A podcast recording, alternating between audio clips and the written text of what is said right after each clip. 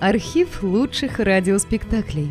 Друзья, мы обращаемся к тем, кто слушает наш канал. В последнее время канал сильно вырос и приобрел новую аудиторию. Содержать канал все сложнее. Надо обслуживать технику, хостинг, каналы связи, обеспечивать выход выпусков. Работа будет продолжена в любом случае. Выложена совсем малая часть материала. Обращаемся к вам за помощью. Будем благодарны любому пожертвованию в пользу канала. Спасибо! Реквизиты и способы связи в описании канала. Радиоспектакль «Бедняга Жюстен» по мотивам рассказа Жоржа Семенона «Показания мальчика из церковного хора». Автор сценария Алексей Ханютин. Постановка Надежды Киселевой. Действующие лица и исполнители. От автора народный артист СССР Юрий Яковлев. Инспектор Мегре, народный артист РСФСР Евгений Вестник. Мадам Мегре, народная артистка РСФСР Лидия Толмачева. Жюстен, артист Алексей Блохин. Судья, народный артист РСФСР Сергей Цейц монахиня, народная артистка РСФСР Ирина Карташова, Бессон, артист Георгий Горбачев, свидетель, артист Яков Ромбро, редактор Елена Ковалевская, музыкальное оформление Ольги Троцевской, звукорежиссер Алла Кутуева, звукооператоры Ирина Воронова, Галина Зуткина, Вера Кайнара, Елена Садовая. Шумовое оформление Татьяны Стальновой.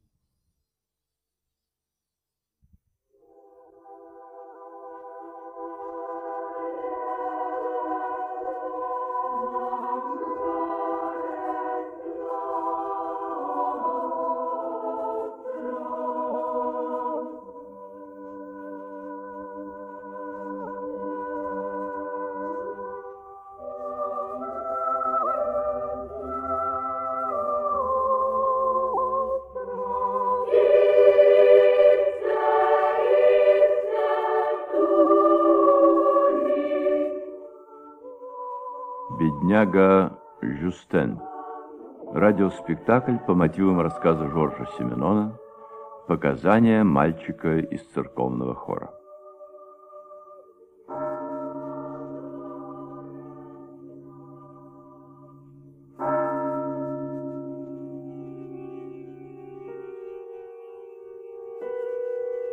С утра моросил холодный дождь.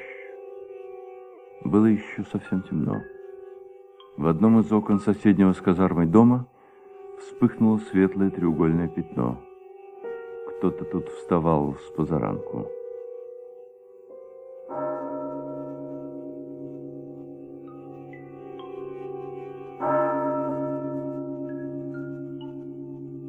Колокол больничной церкви пробил без четверти шесть. Вся улица еще спала.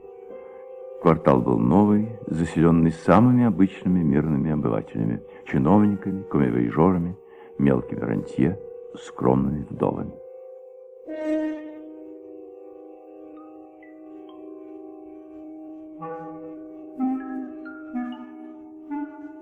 Инспектор Мегре и мальчик по имени Жюстен свернули налево и пошли по улице Святой Катерины, где, как и на всех улицах квартала, Через каждые 50 метров высился одинокий фонарь. Скажите же, Стэн, а вчера, когда вы подошли к этому углу, вы ничего не заметили? Нет. Вот. Вот это и есть самое уязвимое место в показаниях мальчишки. Улица Святой Катерины прямая, и в это время на ней ни души. Фонари тянутся, как по веревке. Двух людей, затеявших драку, можно было бы заметить сразу, хоть за сто метров. Так, спасибо. Значит, отсюда вы никого не видели, никого не было. А, ну, может, кто-нибудь и был. Я не смотрел вперед. Наверное, я разговаривал сам с собой. Сам с собой? Ну да. Так со мной часто случается. Утром иду и... И потихоньку сам с собой разговариваю. И о чем же вы говорили? О чем? А, я собирался кое-что попросить у матери. Ну, потом, дома. Ну и повторял то, что хотел ей сказать. Вы хотели о чем-то ее попросить? Да, да. Знаете, я... Ну, я мечтаю о велосипеде. Уже 300 франков скопил. Из тех, что мне платят в хоре. Да, ведь за каждую обедню ему платят. Правда, пустяки, но вполне достаточно, чтобы скопить немного денег. Похоже, родители не в состоянии баловать его подарками. Вот, смотрите, это было здесь. Вот. Ага, спасибо. Жюстен, прошу вас, расскажите мне все еще раз и как можно подробнее. Подробнее? Ну, я же уже говорил, что я бежал. Ну, и не смотрел вперед. А тут, наверное, поднял голову. Почему? Почему? Знаете, так бывает, когда бежишь, не глядя перед собой, и вдруг упрешься в стену. Все произошло как раз вот на этом месте, вот, вот здесь. Сначала я увидел человека. Он лежал, вытянувшись во весь рост, и показался мне таким громадным, что я, что я готов поклясться, он занимал весь тротуар. Угу. И что вы сделали, Жюстен? Что я сделал? Ну, точно я, не, я не знаю, что я сделал. Должно быть, отскочил в сторону, но сразу не убежал. Знаете чего? Я увидел, что у него в груди, у этого человека, торчит нож со здоровенной такой рукояткой из темной кости. Как ты это разглядел? А, у дяди Андри почти такой же нож. И он говорит, что рукоятка сделана из оленевого рога. Наверняка этот человек был уже мертв. Почему вы так думаете? Я не знаю. Ну, у него был вид мертвеца. Глаза были закрыты? Глаза? Я, я не заметил глаз. Ну, ей-богу, я, я больше ничего, я не, я не заметил ничего. Ну, у него такое... У меня такое было чувство, что... Что он уже мертв. Правда, это быстро прошло. Да, а потом я увидел чуть-чуть подальше, вон там, пожалуй, так в метрах в пяти, кто-то стоит. Как он выглядел? Как выглядел? У него было... У него были очень светлые глаза, и он взглянул на меня и бросился бежать.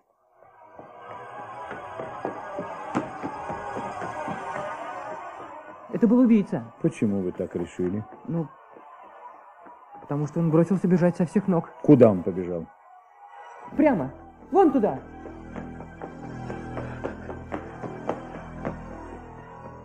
Значит, в сторону казармы. Да, казармы. Понятно. Вчера Жюстена допрашивали в комиссариате по крайней мере раз десять. Он ни разу не сбился, ни разу. Но... Скажите, а что вы сделали потом? Потом? Я бросился бежать. В противоположном направлении. Понимаете, это трудно объяснить. Но когда я увидел, что он убегает, тут-то я и испугался. И вам не пришло в голову позвать на помощь? Не, нет. Я очень испугался. Я добежал почти до площади Конгресса, а потом рванул по другой улице, которая тоже ведет к больнице. Так что получился крюк. Понятно, спасибо. Ладно, пошли дальше.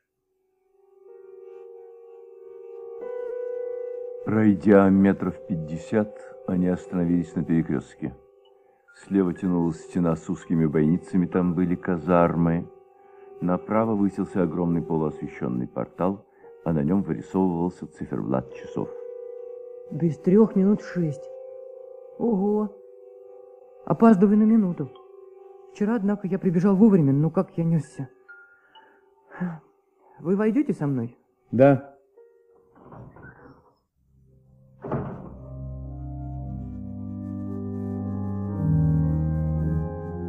В церкви было тепло и уютно.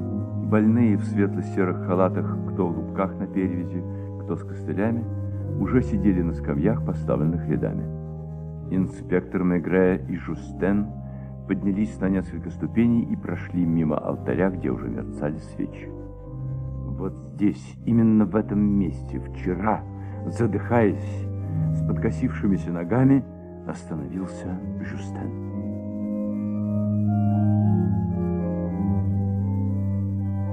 Вы, господин Мегре, тоже думаете, что мальчик выдумал всю эту историю?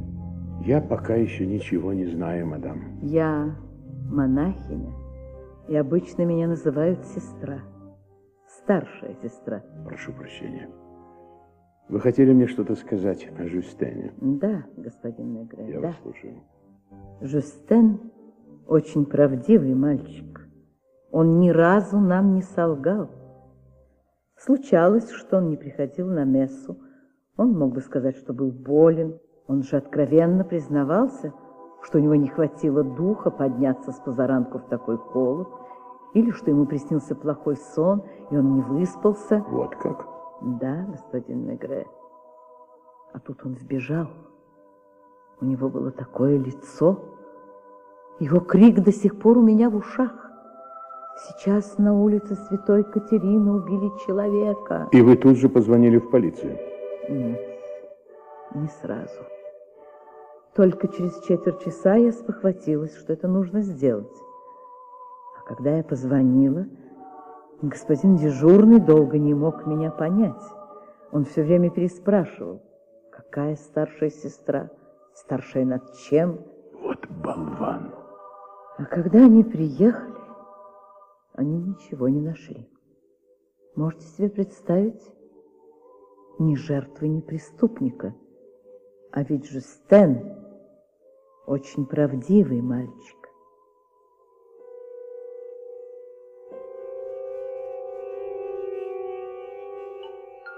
Ни жертвы, ни преступника. Это я знаю. А Жюстен правдивый мальчик. Этому я готов поверить. Но тогда что же все это значит, черт возьми? И как это понимать? У Мегре ответа на этот вопрос пока не было. А вот у его коллеги и подчиненного некого инспектора Бессона, известного своей грубостью, такой вопрос даже не возникал. Бессону с самого начала все было ясно. Парень хочет оставить нас в дураках. Издевается над нами. Настаивает, будто видел на улице труп даже убийцу, убежавшего при его приближении. Однако четыре минуты спустя по той же улице прошел трамвай. Кондуктор ничего не заметил, на улице полнейший порядок, никто ничего не слышал. Наконец, когда через четверть часа на место прибыла полиция, оповещенная какой-то сестрой. Это монахиня, она старшая в Ризнице. Так вот, господин комиссар, когда полиция прибыла на место происшествия, на тротуаре ничего не было. Ни единого пятнышка крови. Вы можете идти, Бессон. Я сам займусь этим делом.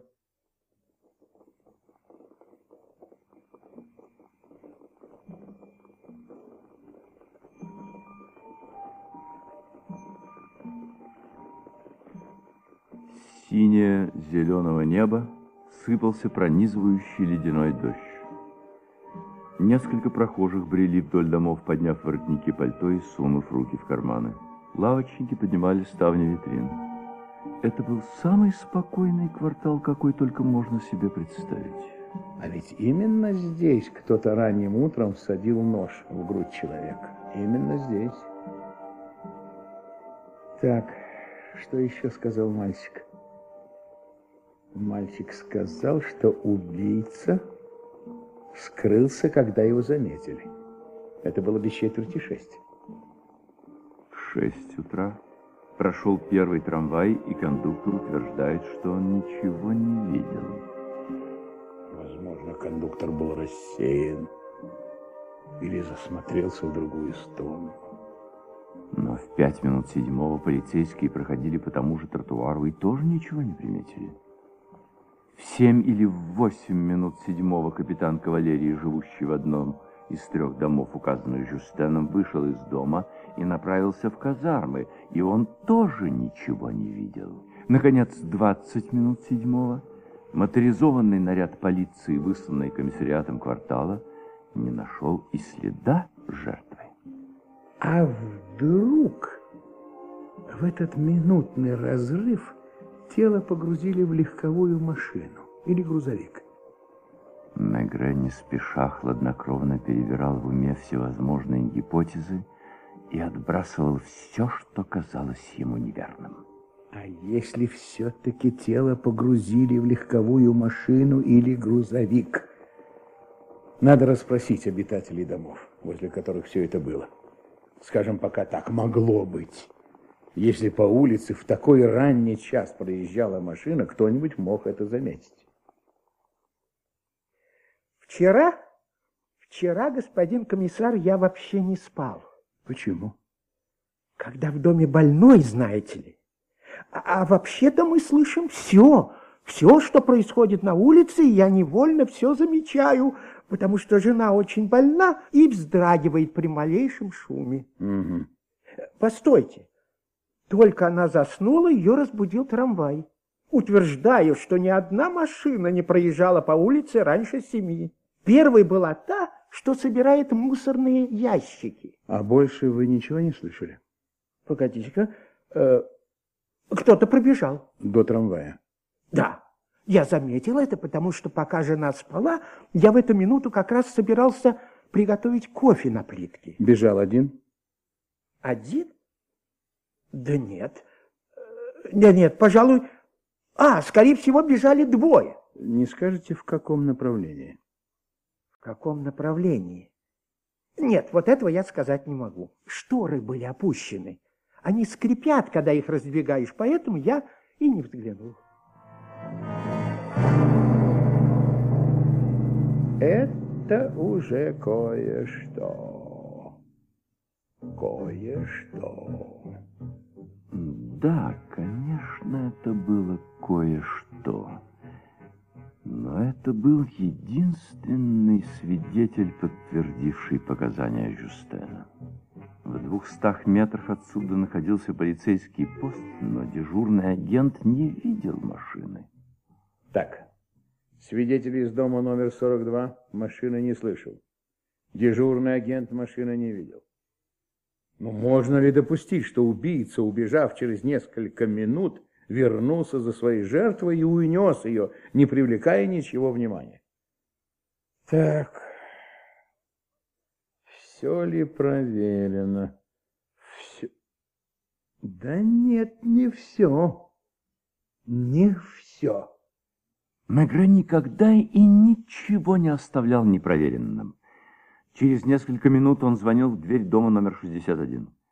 Место, которое указал ему Жюстен, было как раз напротив этого дома. Здесь жил старый судья в отставке.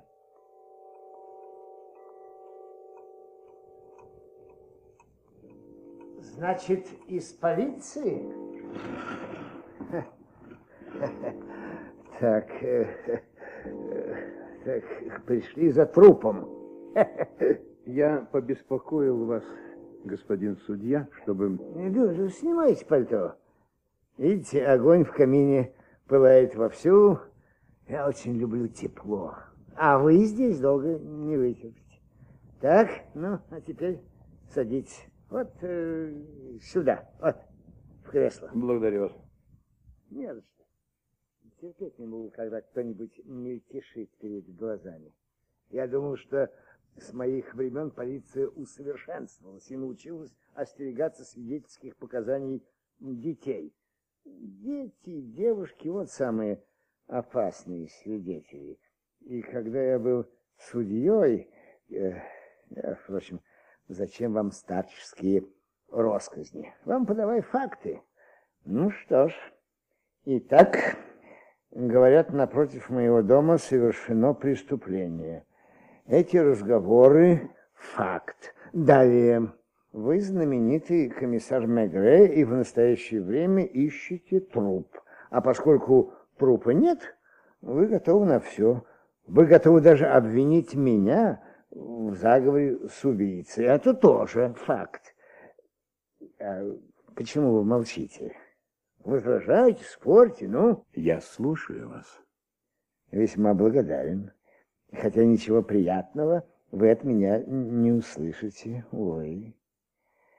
Вы э, на ложном пути, мой милый, так-то. Вам, конечно, известно, что старики спят мало, что есть э, люди, которые всю жизнь очень мало спят. Короче говоря, в течение последних 15 лет я сплю ночью не более трех часов. И вот уже 10 лет с лишним, как многие отказались служить мне.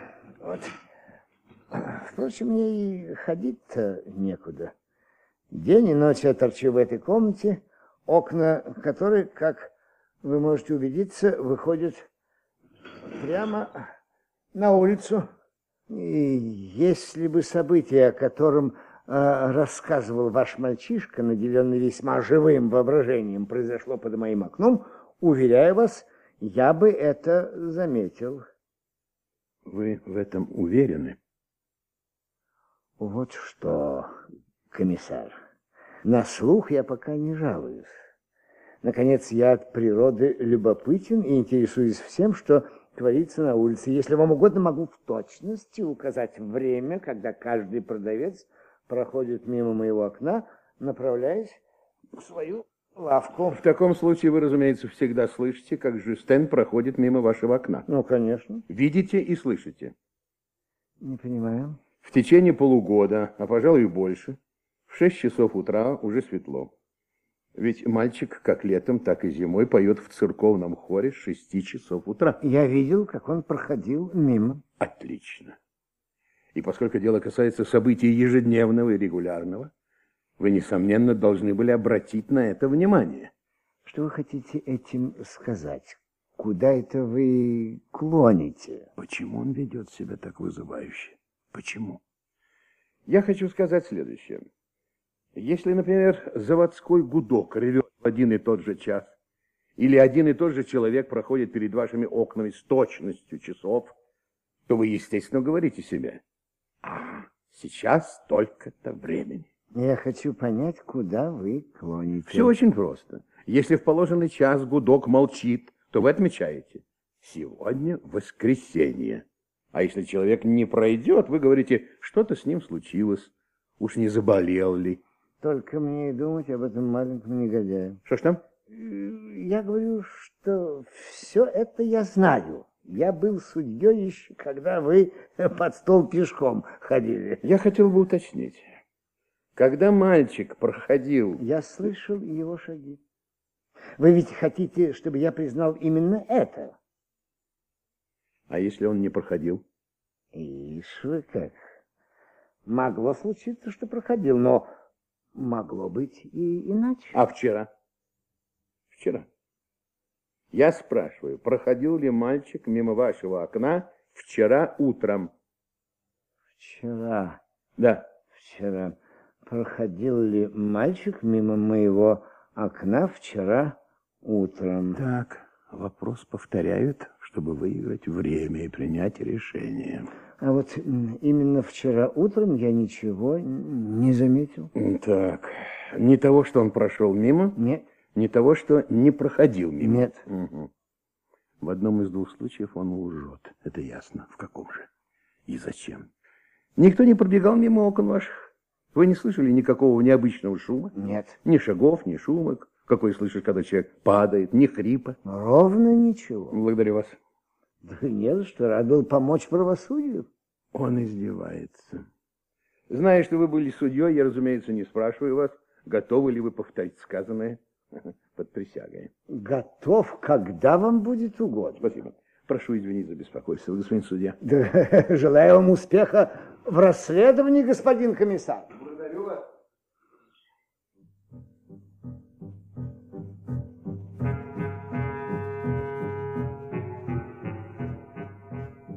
Погруженный в свои мысли, Мегрей не заметил, как очутился на улице. На тихой, мирной, малолюдной улице. Что он испытывал? Странное чувство. Во-первых, я уверен, что судья водил меня за нос и получал большое удовольствие от этого занятия. Почему я в этом уверен? Да потому что он солгал. Солгал. Говорил он много, а солгал. Солгал он один единственный раз. Когда? Когда промолчал. О чем-то важном он промолчал, это ясно. О чем же? О чем? Когда Мегре спросил себя об этом чуть ли не в десятый раз, ему вдруг почудилось, что он близок к разрешению необычайно странной, трудноуловимой и неожиданной загадки, и что для этого надо сделать лишь ничтожное усилие. Ну, ну о чем же старик промолчал и почему? Нет. Ничего не получалось, ничего не складывалось. Что он мог видеть из своего окна в то утро? Что? Было холодно, ветрено, и вдобавок пошел дождь. Пока Мегре добрался до полицейского комиссариата, он основательно вымок. О, не хватало еще заболеть. Сидя в своем кабинете и помешивая угли в камине, Мегре продолжал думать о старом судье, о судье и Жюстене.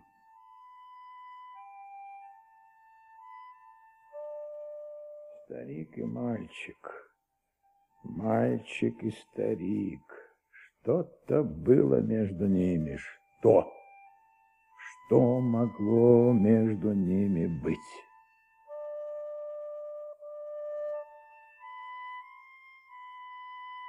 Он так и не ответил себе на этот вопрос.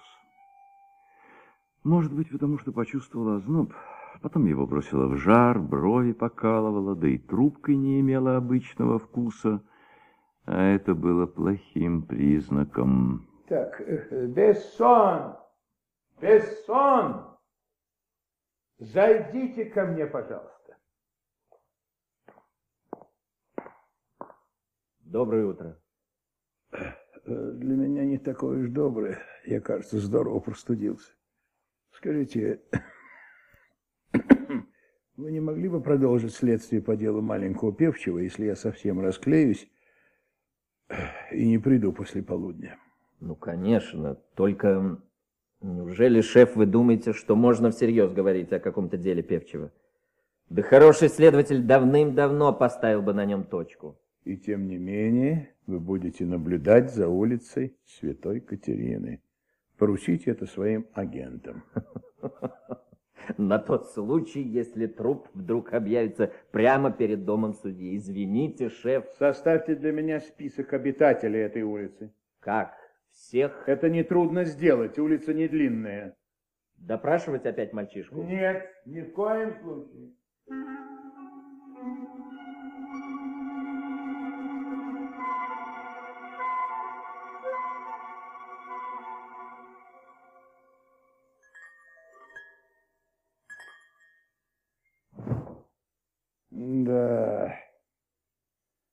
Заснешь тут. О, здорово мы влипли с этой квартиры. А? Ты что-то сказал, Мегре? Я говорю, мадам Мегре, что мы здорово влипли с этой квартирой. В шутку они как-то уже давно стали называть друг друга по фамилии. Мегре, мадам Мегре. Привыкли к этому и, пожалуй, даже забыли, что у них, как и у всех, есть имена. Что делать? А улочка действительно тихая. Тут наша квартирная хозяйка не покривила душой. А что как раз под нами молочная, и что в этой молочной на дверях вместо звонка или колокольчика вот это? Ну, не обращай внимания, Мегре. Просто ты болен, и тебя все вокруг раздражает. Ну, закрой глаза. Закрой глаза и постарайся заснуть. Сейчас, сейчас. Скажи, никто не приходил? Нет. Ты не сказала мне, какая у меня температура. Вот я дам тебе овощного отвара, и температура начнет падать. А сейчас сколько? Сейчас Да. 38 и 8. О, значит, вечером будет 39. Придется лежать и терять время. Стоп! Мадам Мегре, куда ты? На кухню. Готовить себе отвар. Ну, с этим успеется. Сядь. Ну, пожалуйста. Ну, хорошо. Пожалуйста. Села. Спасибо. Вот даже взяла шитье. Спасибо.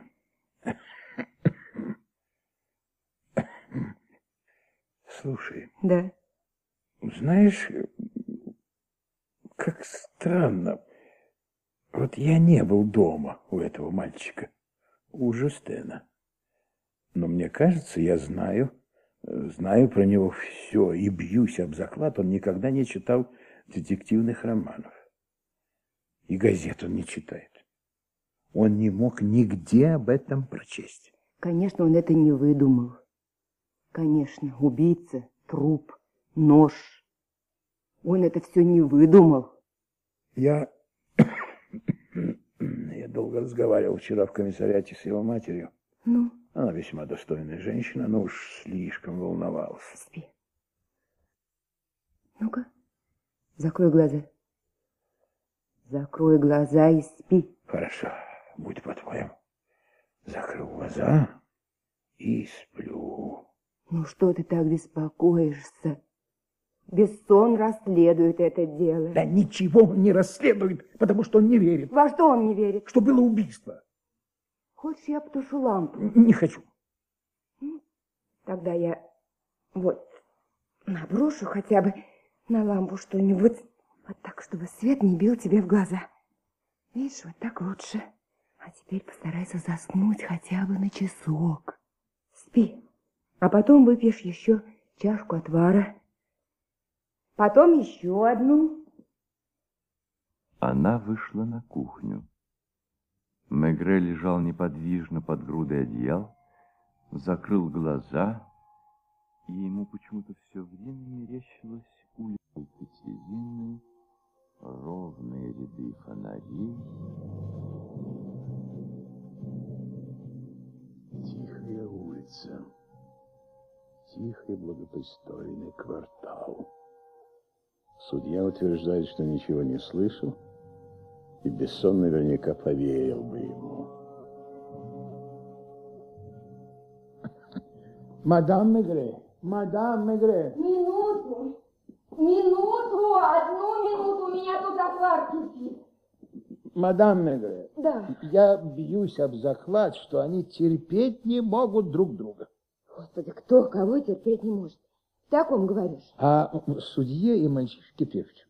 Скорее всего, они никогда не разговаривали, но я готов поклясться, что они ненавидят друг друга. Ну почему? За что? Знаешь, старики, особенно одинокие, превращаются в детей. Жустен каждое утро проходил мимо него, и каждое утро старик сидел у окна. Ты знаешь, он, он похож на сову. На сову? Да. Я не понимаю, что ты хочешь этим сказать. А ты постарайся уникнуть в мои слова. Судья говорит, будто ничего не слышал. И я не могу, разумеется, заподозрить его во лжи. Это слишком серьезно. Ты бы видел себя сейчас. Ты бы видел, у тебя 39 с лишним. Да постарайся ты не думать больше об этом. Ну, погоди, погоди, я не могу заподозрить судью во лжи, но... Но я не решился бы утверждать с уверенностью, слышал он шаги Жустена вчера утром или нет. А может, он задремал в своем кресле, когда мальчик шел мимо? Нет, нет, он не спал. Он не спал, лгать он не смеет. Он нарочно не дает точного ответа.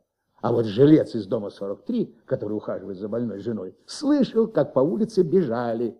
Куда же делся труп? Все, все, все. Ну вот, видишь, все, больше не думай о мальчике. Температура подпрыгнет до сорока. Ну что ты в самом деле? Бессон справится, я уверена. У него такой солидный вид. Спи, спи. Он молча закутался в одеяло, пытаясь заснуть. Но стоило ему смежить веки, как перед ним тотчас встало лицо маленького певчего, его худые ноги в черных носках. что-то не так. Не ладно тут что-то.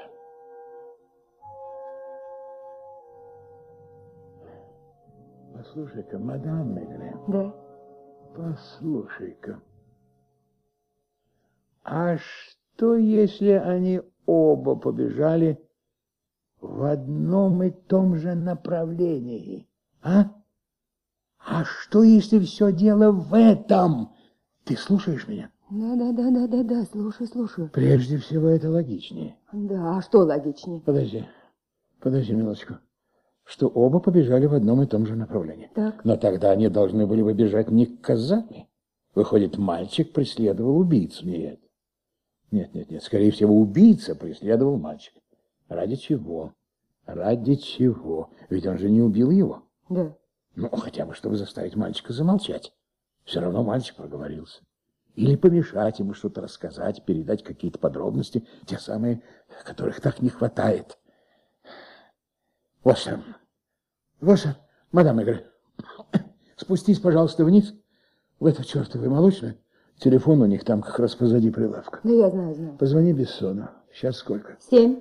Вот. Возможно, он еще на месте. Если нет, звони в кафе «Центральный». Он там всегда играет на бильярде вечерами. Так, так. Позвать его к нам? Да, и пусть принесет мне не весь список обитателей улицы Святой Катерины, а только тех, что живут по левой стороне. Запомнишь, да? Да, И в запомню. частности, и в частности на участке между площадью Конгресса и домом судьи. Ага, хорошо. Спасибо. Хорошо. Но ты, ты, по крайней мере, не сбрасывай себя одеяло.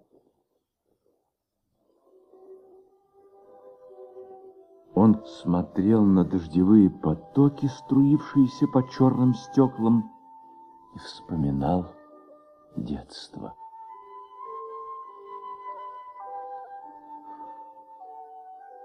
Сколько же мне было тогда? Я болел гриппом, и мама принесла мне в постель крем-брюле. Бессон придет примерно через час. Отлично. Отлично, спасибо. Мне придется попросить тебя еще об одной услуге, мадам Мегре. Сейчас ты оденешься и сходишь к Жюстену. Попросить у его родителей позволения привести его сюда. Будь с ним поласковей. Если я пошлю кого-нибудь из инспекторов, малыш насторожится, а характер у него, должен сказать, не из легких. Ты просто скажи, что, что я, я хочу поболтать. Хорошо, хорошо. А если мать захочет сопровождать его? Нет, нет, настаивай на своем. Матери ни к чему присутствовать при нашем разговоре. Ну все, иду. Мегре остался один. Ему было жарко.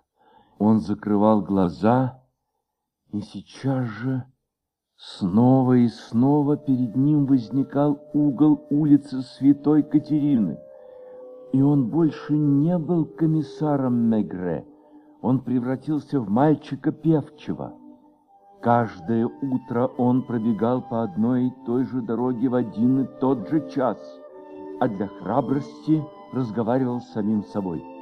Вот он обогнул угол улицы Святой Катерины. Мамочка, мамочка, купи мне, пожалуйста, велосипед. Так, мальчик репетировал сцену, которую, вернувшись с обедни, хотел разыграть перед матерью. И это было трудно, очень трудно, очень трудно. Хотелось найти иной, более тонкий ход. Мамочка, знаешь, если бы у меня был велосипед, я, я мог бы...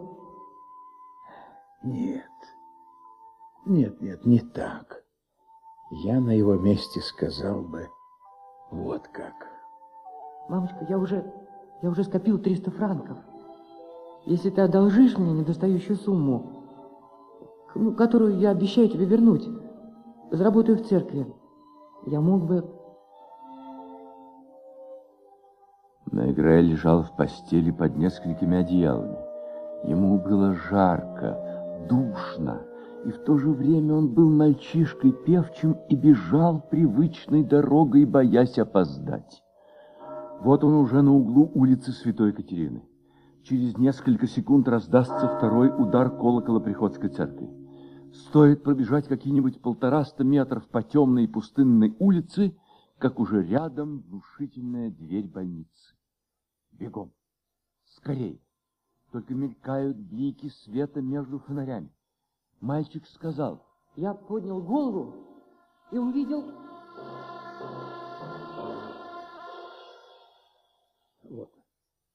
Вот. В том-то вся и загвоздка. Судья живет почти на середине улицы, на полпути от площади Конгресса к казармам. И он ничего не видел, ничего не слышал. Муж больной женщины из 42-го номера живет ближе к площади Конгресса, по правую сторону улицы, и он слышал, как кто-то быстро пробежал. Но, однако, через пять минут... Но, однако, через пять минут, уже в который раз размышлял Мегре, на тротуаре не оказалось ни трупа, ни раненого. Никто не слышал шума машины, ни легковой, ни грузовой. Дежурные агенты не заметили ничего необычайного. Все так. Все так и все не так. Температура, видимо, подскочила еще выше, но Мегре это не волновало. Так было хорошо, так было лучше. Слова рождали образы, а образы неожиданно становились четкими и рельефными. Тело лежало на тротуаре и казалось таким длинным, потому что человек был мертв, и в груди его торчал нож с темной рукояткой. А позади, в нескольких метрах, стоял другой, снова и снова повторял про себя Мегре рассказ Жюстена, у которого были светлые, очень светлые глаза. И он бросился бежать. И бежал он по направлению к казарме. А Жюстен, по его словам, удирал со всех ног в обратном направлении. Так ли? Так ли? Нет, не так. Вот тут-то и кроется ложь. Спокойно. Спокойно. Снова и снова проработать каждую деталь. Выдумал Жюстен все это. Нет, не выдумал. К тому же есть и свидетель, который слышал, как он бежал. А что сказал по этому поводу судья, язвительно ухмыляясь? Я-то думал, что с моих времен полиция усовершенствовалась и научилась остерегаться свидетельских показаний детей.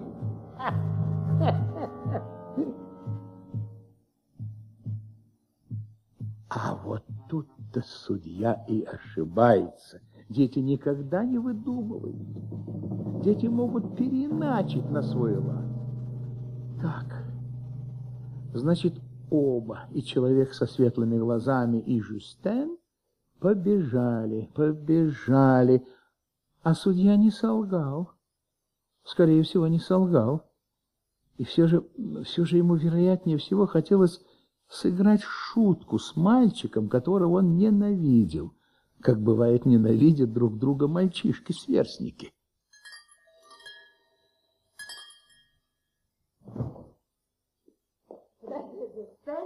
Проходи, я сниму твою куртку. Спасибо, мадам, я сам сниму. Ну, вот и мы. Здравствуйте. Здравствуй, Жюстен. Присядьте. Благодарю, я не устал. Я, я пригласил вас, чтобы поболтать с вами по-дружески. Мадам Эгре, будь любезна, присмотри за отваром из овощей на кухне и закрой дверь. Да, конечно, отвар. Отвар теперь придется готовить заново. Ну, а теперь поговорим, как двое мужчин. Извини меня, я немножко простужен. Ты не испугался, когда за тобой пришла моя жена? Да нет. Тебе было досадно? Хм, еще бы. Все твердят, что я выдумываю. Ты садись, садись. Да я не устал. Да я знаю, но зато я сам устаю, когда вижу, как ты стоишь. Вот так. Скажи мне, пожалуйста, какую штуку ты отмочил с судьей? Я? Да я ничего ему не сделал. Ты знаешь, о каком судье я говорю? Ну, о том, который вечно торчит за окном и похож на филина. Нет, пожалуй, на сову. Так что произошло между вами? Зимой я его не видел, потому что, когда я проходил мимо, занавески всегда были задернуты. Ну, а летом? Я показывал ему язык. Так. Почему? Потому что он вечно смотрел на меня и хихикал. И ты часто показывал ему язык? Да, каждый раз, когда видел его. А он? Он. Он злился и всегда ухмылялся. Так. Значит, он солгал.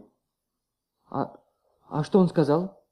Он сказал, что вчера утром ничего не произошло перед его домом, иначе бы он заметил. Он солгал, верно? Ну как же, на, на тротуаре лежал труп. Знаю. Откуда вы знаете? Знаю, потому что это правда. Дай-ка мне спички, только тихо, тихо. Трубка потухла. Тш. Пожалуйста. Спасибо. У вас жар? Пустяки. У меня грипп. А, вы его подхватили утром? Возможно. Так.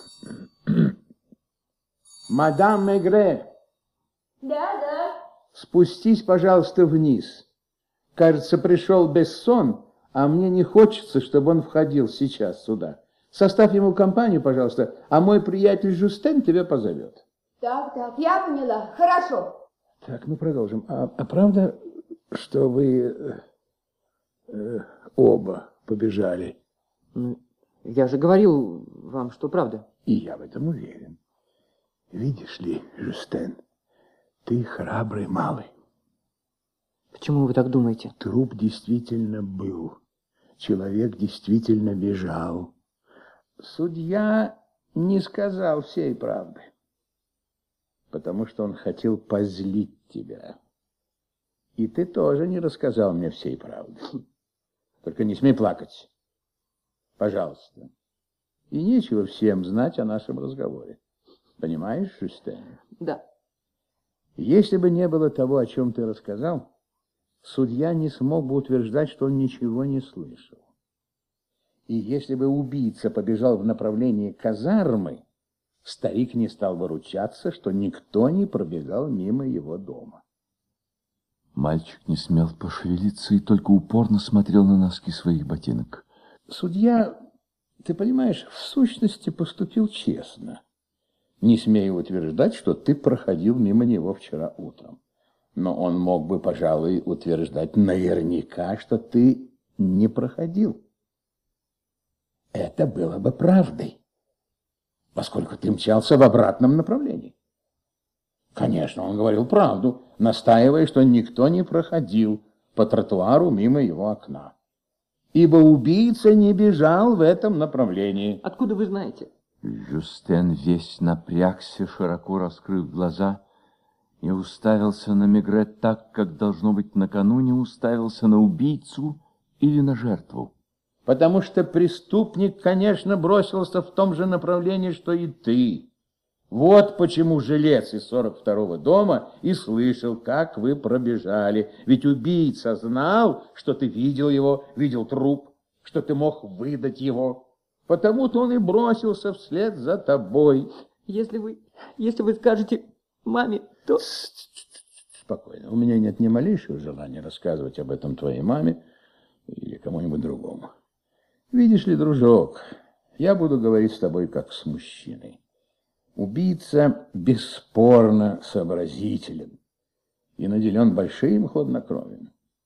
Ведь он успел чуть ли не мгновенно убрать труп, не оставив на месте ни малейшего следа. Естественно, он не мог допустить такую глупость, позволить тебе, очевидцу, убежать. Я не знаю. Но зато знаю я. По долгу службы я обязан это знать. Самое трудное, дорогой мой, не убить человека а скрыть следы преступления. И труп таинственно исчез. Да-да, исчез, хотя ты его видел, и даже видел убийцу. Я сам был певчим и тоже бегал шестичасовой вместе. Ты не мог пробежать сотню метров по улице, не заметив издали трупа. И так труп лежал дальше, не у дома судьи, а дальше, гораздо дальше, прямо за углом. На пять домов дальше, чем указал я. Вот, Ты думал о другом, в частности, о своем велосипеде, и, может быть, прошел 20 метров, ничего не замечая. Просто, просто немыслимо, что вы все знаете. А увидев, помчался к площади Конгресса, чтобы добраться до больницы по другой улице. Убийца побежал за тобой. Я, я думал, я думал, что умру от страха. Он схватил тебя за плечо. Он схватил меня за плечо обеими руками. Я вообразил, что он, что он собирается меня задушить. Он велел тебе сказать. Если вы расскажете маме, она будет упрекать меня всю жизнь. Она вечно меня укоряет. Он приказал тебе говорить, что все это случилось не там, а гораздо дальше, верно? Да. Перед домом судьи. Я сам выдумал, что перед домом судьи. Ведь я всегда показывал ему язык. Этот тип велел мне говорить, что труп лежал на другом конце улицы. И еще, что он якобы бежал по направлению к казарме. Вот так бы и осталось нераскрытым преступлением, потому что никто тебе не поверил. Потому что не обнаружили ни преступника, ни трупа и вообще никаких следов. Ведь твой рассказ казался чистой фантазией. Ну а вы? Я не в счет. Помог случай. Я был певчим. Потом сегодня у меня поднялась температура. Ну, чем же он пригрозил тебе? Он, он сказал, что если я не расскажу все так, как он хочет, то, несмотря на полицию, обязательно разыщет меня и удушит, как крутенка. Ну, а дальше? Спросил, чего бы мне хотелось. И ты ответил, велосипед. От, откуда вы знаете? Я же говорил тебе, что я тоже был певчим. И вы мечтали о Велу? И о Велу, и о многом другом, чего мне так и не довелось иметь. А почему ты заявил, что у него светлые глаза? Да я, я не знаю. Я не видел его глаз. Он, он был в больших очках. Но мне не хотелось, чтобы его нашли. Из-за велосипеда? Пожалуй. Вы скажете об этом маме, да? Ну, ну, ну, ну не бойся. Не, не, не скажу ни маме, ни кому другому. Не скажу. Ведь мы с тобой друзья. Ну-ка, передай мне табак и, пожалуйста, не говори мадам Мегре, что за это время я выкурил три трубки. Пожалуйста. Видишь, взрослые тоже не всегда говорят всю правду. Так, а у какого дома это случилось, Жустен? У желтого дома, что рядом с колбасной. Сходи-ка за моей женой. А, куда? Вниз. Она разговаривает с инспектором Бессоном, который так грубо обошелся с тобой. Он хотел меня арестовать? Открой шкаф. Открыл. Там висят брюки. Так, и что? В левом кармане найдешь бумажник, в нем мои визитные карточки. Передать их вам? Дай одну. Ручку дай мне, пожалуйста. Вон она лежит на столе. Ага, вот. Спасибо. Пожалуйста, чек на велосипед.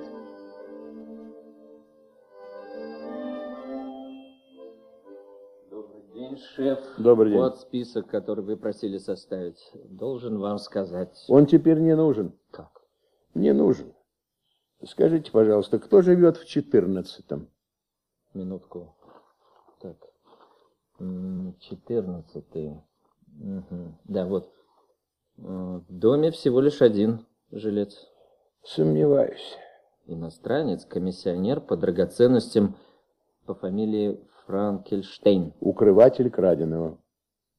Как вы говорите, шеф? Укрыватель краденого. А сверх того, пожалуй, и главарь банды. Не понимаю. Неважно. Франкельштейн. В моем письменном столе есть пустые бланки. Вот посмотрите, там в ящике слева. Слева, слева. Вот заполните один. Произведите обыск. И слушайте меня внимательно. Произведите обыск, наверняка найдете труп, даже если придется разобрать стену в подвале. Однако, шеф... Торопитесь, старина. Если он узнает, что малыш приходил вечером сюда, вы не найдете его в гнезде. Вот увидите, что это за тип. Идите. Жду вашего звонка.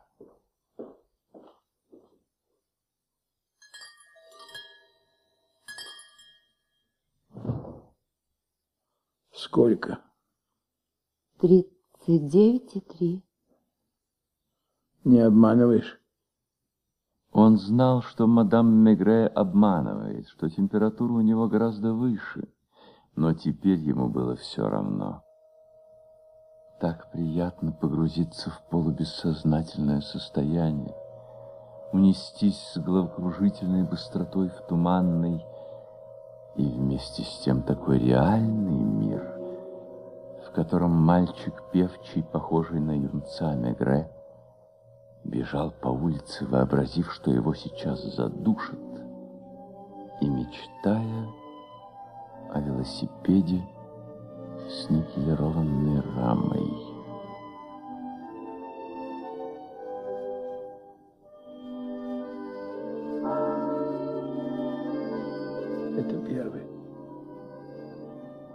Опаздываю. Опаздываю. Куда опаздываешь? Сестра. Сестра. Я его видел в моем селении. Мари Тете. Я его боюсь. Я видел. Кого ты видел? Судью. Какого судью? Нет, он похож на нашего кузнеца. Нет. Свекра. Свекра. Буршин. Я тоже его не любил. Я тоже его не любил.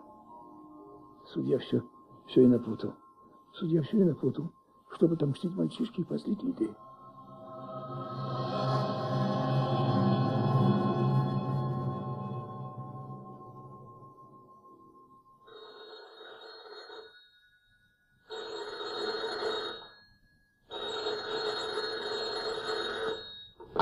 Алло, Да, шеф, да.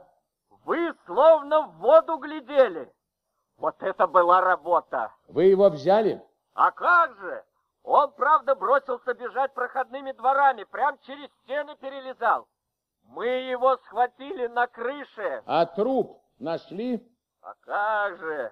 Пришлось весь дом перевернуть, в подвале и обнаружили. И кто убитый? Как вы предполагали, шеф? Сведение счетов. Убит субъект, недовольный хозяином, требовал денег, и Франкенштейн убил его. Спасибо. Да. Убил, не подозревая, что в эту минуту какой-то мальчишка, певчий, заворачивает за угол улицы. Да.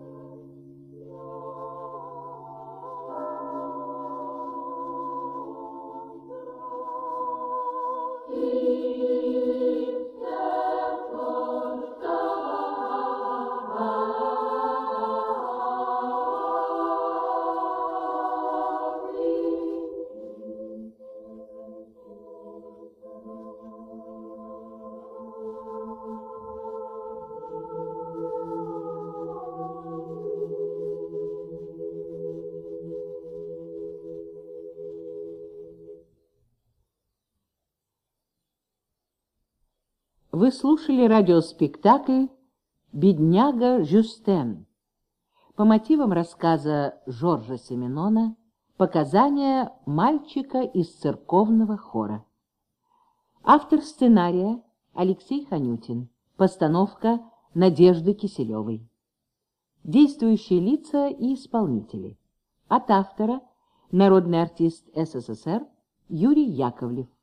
Инспектор Мегре народный артист РСФСР Евгений Вестник, мадам Мегре, народная артистка РСФСР Лидия Толмачева, Жюстен, артист Алексей Блохин, судья, народный артист РСФСР Сергей Цейц, монахиня, народная артистка РСФСР Ирина Карташова, Бессон, артист Георгий Горбачев, свидетель, артист Яков Ромбро редактор Елена Ковалевская, музыкальное оформление Ольги Троцевской, звукорежиссер Алла Кутуева, звукооператоры Ирина Воронова, Галина Зуткина, Вера Кайнара, Елена Садовая, шумовое оформление Татьяны Стальновой.